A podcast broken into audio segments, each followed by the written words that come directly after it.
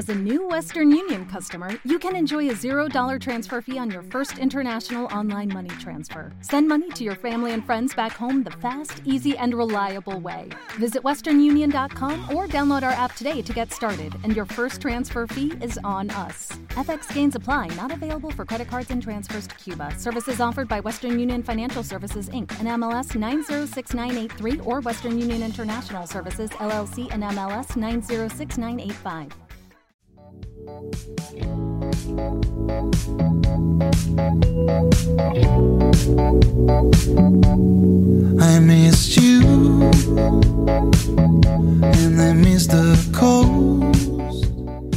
Pues bienvenido a una nueva bienvenida, a una nueva temporada de Psicología para ir tirando.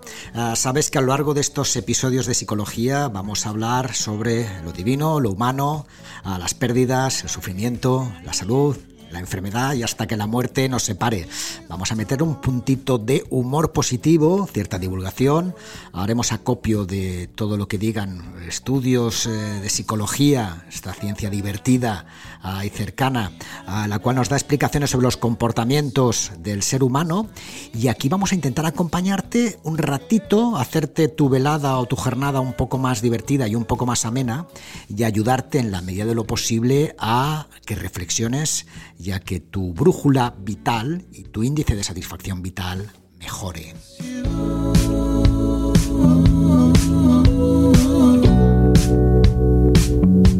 I fell for a song.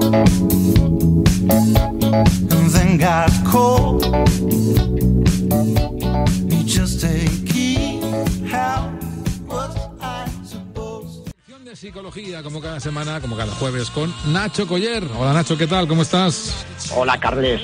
Eh, pues mira, hoy nos hemos, vamos de viaje, Carles. Ah, sí, te vas de viaje. Eso te- es un momento, un tema de, de estrés.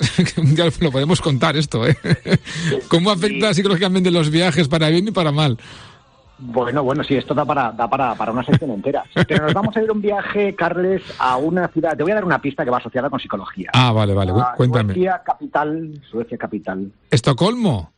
Ah, pero tú me estás hablando de un viaje muy particular, ¿no? El famoso síndrome de Estocolmo.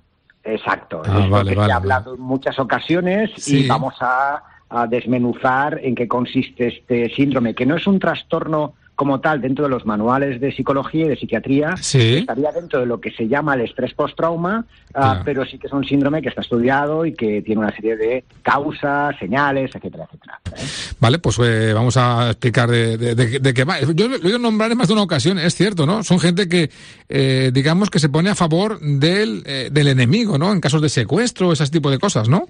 Sí, así es. En- es una respuesta psicológica donde la, la víctima o las víctimas, que no se da en todo el mundo, que ahí no se sabe muy bien cuál, por qué en algunas personas y en otras sí, Sí. eh, donde la víctima que sufre un abuso, un secuestro o una violencia continuada ah, desarrolla esta relación de complicidad y que al final acaban generando un fuerte vínculo afectivo o se puede crear un vínculo afectivo con el maltratador o con el captor. Pues si no es un trastorno, se parece mucho, ¿eh? Mm, Sí, sí, sí, sí. Mira, y este, el, el síndrome viene de un, un- le llaman de Estocolmo porque Carles en el año 70, en los años 70, Sí. un criminólogo sueco ah, vio los, los, los comportamientos, los describió, que se dieron entre un grupo de rehenes que ah, habían es- ha- ha estado en un asalto de un banco de crédito en Estocolmo Sí. y cómo habían desarrollado una vinculación afectiva con su captor. Eh, de hecho, de hecho, bueno, ahí aparece el nombre, ¿no? El síndrome de Estocolmo. De hecho, muchas víctimas, no todas, pero muchas de las víctimas rescatadas mostraron empatía eh, y benevolencia con su secuestrador, incluso hasta financiar los gastos de su defensa, Carlos. ¿En serio? ¿Y, Sí, sí. y- y- esto por qué se da? Porque, a ver, eh, ha- hablamos siempre de mm, gente mala ¿no?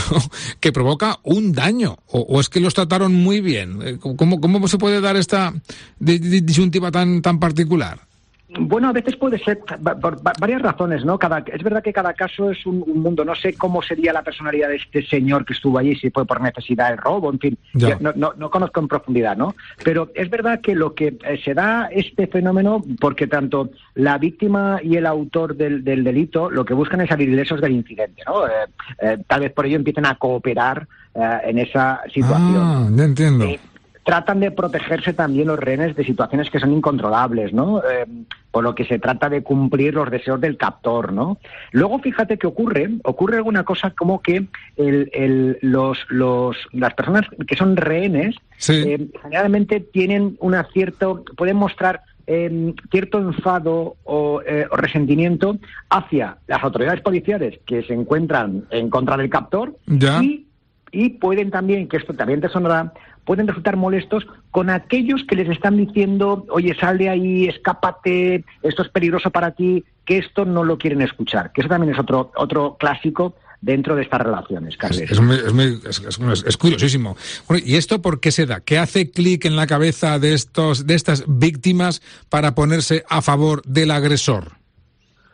Bueno, pues lo, lo, lo, que hablábamos del tema de la, uh, la el, el, salir ilesos, el, el intentar eh, generar este punto de uh, empatía, de benevolencia, de yo seguramente que no me ha hecho tanto daño o seguramente que él no quiere hacerme daño. Um, y luego, seguramente que también aquí la parte de, de, un de, de derivada de, una, de un sentimiento de agradecimiento hacia hacia el otro. ¿no? Ahí se crea una relación emocional de que no me ha hecho daño, él quería lo mejor para mí. Aquí aparece la, la justificación ya. de las actitudes del otro. O, ¿no? o, me ha hecho menos de lo que me podía hacer, ¿no? A lo mejor, ¿no?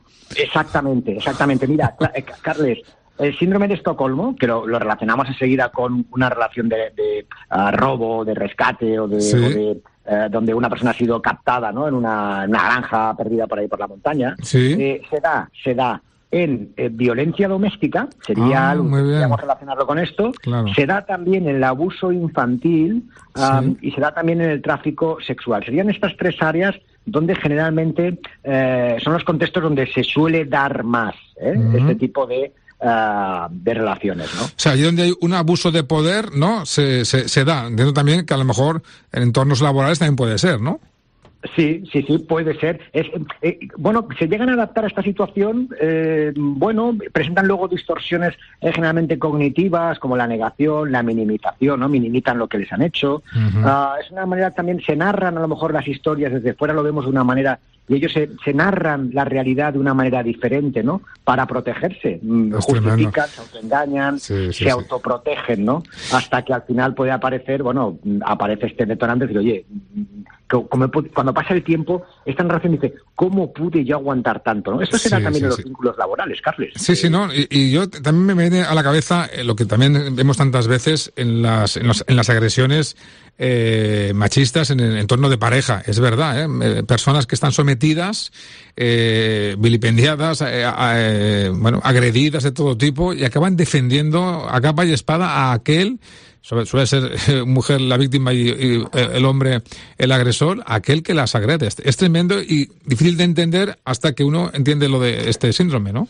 Sí, sí, sería algo similar. Nos sirve para esto, porque es cuando tienden a minimizar, se confunden, eh, practican esta hiperempatía, eh, evidentemente eh, malentendida ¿no? y atrofiada, ¿no? Uh, y que además uh, tiende a no escuchar los mensajes externos de crítica, uh -huh. lo ven como lo, con cierto rechazo y porque claro sería acabar con su con su idilio entre comillas, ¿no? Por eso Correcto. es importante las campañas educativas, es importante que eh, en este caso las mujeres reconozcan cuando hay una actitud, comportamiento que es inasumible y uno puede justificar una vez, pero cuando justificamos una, dos veces, tres veces al otro, eh, en este caso más a los hombres, en estos casos, ¿no? Eh, evidentemente las justificaciones continuas no es una buena señal de amor ni de relación. Vale. Y esto también no puede ocurrir en el trabajo cuando justificamos continuamente las actitudes negativas hacia nosotros, ¿no? Y aquí es cuando aparece este acoso laboral, uh, sería otro mecanismo diferente a lo del maltrato, evidentemente, físico-psicológico, pero, pero, Carles, dentro del acoso laboral, que sería para darle también otra sección aparte, sí. eh, hablamos de, eh, de psicoterror, hablamos de arrasan psicológicamente y emocional a, emocionalmente a las personas que lo están padeciendo. Caray. Y bueno, ya la última que te hago, ¿esto es reversible? Eh, sí, se puede trabajar. Todo, todo trauma, toda situación traumática se puede trabajar. Siempre decimos que es conveniente uh, pedir ayuda profesional am, porque eh, contar con un especialista para que les ayude, en cierta manera, a afrontar el, el- trauma, a afrontar los hechos de una manera más adaptativa, ¿no? A veces narrando la historia de una mejor manera, ah, justificándose, eh, eh, en cierta manera rompiendo el autoengaño y siendo crítico con el otro y con la otra. Es cuando aquí ya uno aparece esta distancia afectiva, esta distancia psicológica, cuando aparece la crítica. Ahí ya podemos decir, critico al otro, me lo creo y ya puedo mirar la vida de otra manera, ¿no? Y sobre todo me desculpabilizo, que es otro de los casos eh, clásicos de personas que caen en estas ruedas donde luego arrastran la culpa, ¿no? De que se sienten mal por no haber sido capaz de haber salido de allí pitando, ¿no? Es curioso también, ya para concluir, ¿eh? Eh, antes mencionamos el, el inicio de la charla, cómo se denominó así, que de los secuestrados, unos defienden al agresor, y claro, la sorpresa de los agredidos que no lo defienden debe ser mayúscula, ¿no? Claro, imagínate, eh, ¿cómo es posible que lo haya estés defendiendo cuando yo estoy viendo lo mismo y este es un canalla o ha sido ella Claro, una claro, canalla? claro, claro, claro. Sí, sí. Eh, claro, pero bueno, esto es, esto es el ser humano, Carles. Ya. Eh, así, como decía que así somos. Así ¿eh? somos de contradictorios, ¿no? Y de maravillosos también. La maravilla que tiene el ser humano, ¿no? Correcto. Pues eh, Nacho Coller, muchísimas gracias. Ha sido un placer. Hasta la semana que viene. Bueno, la semana que viene nos iremos a otro viaje, ¿eh? más bonito. Muy bien, un abrazo muy fuerte. Venga, un saludo.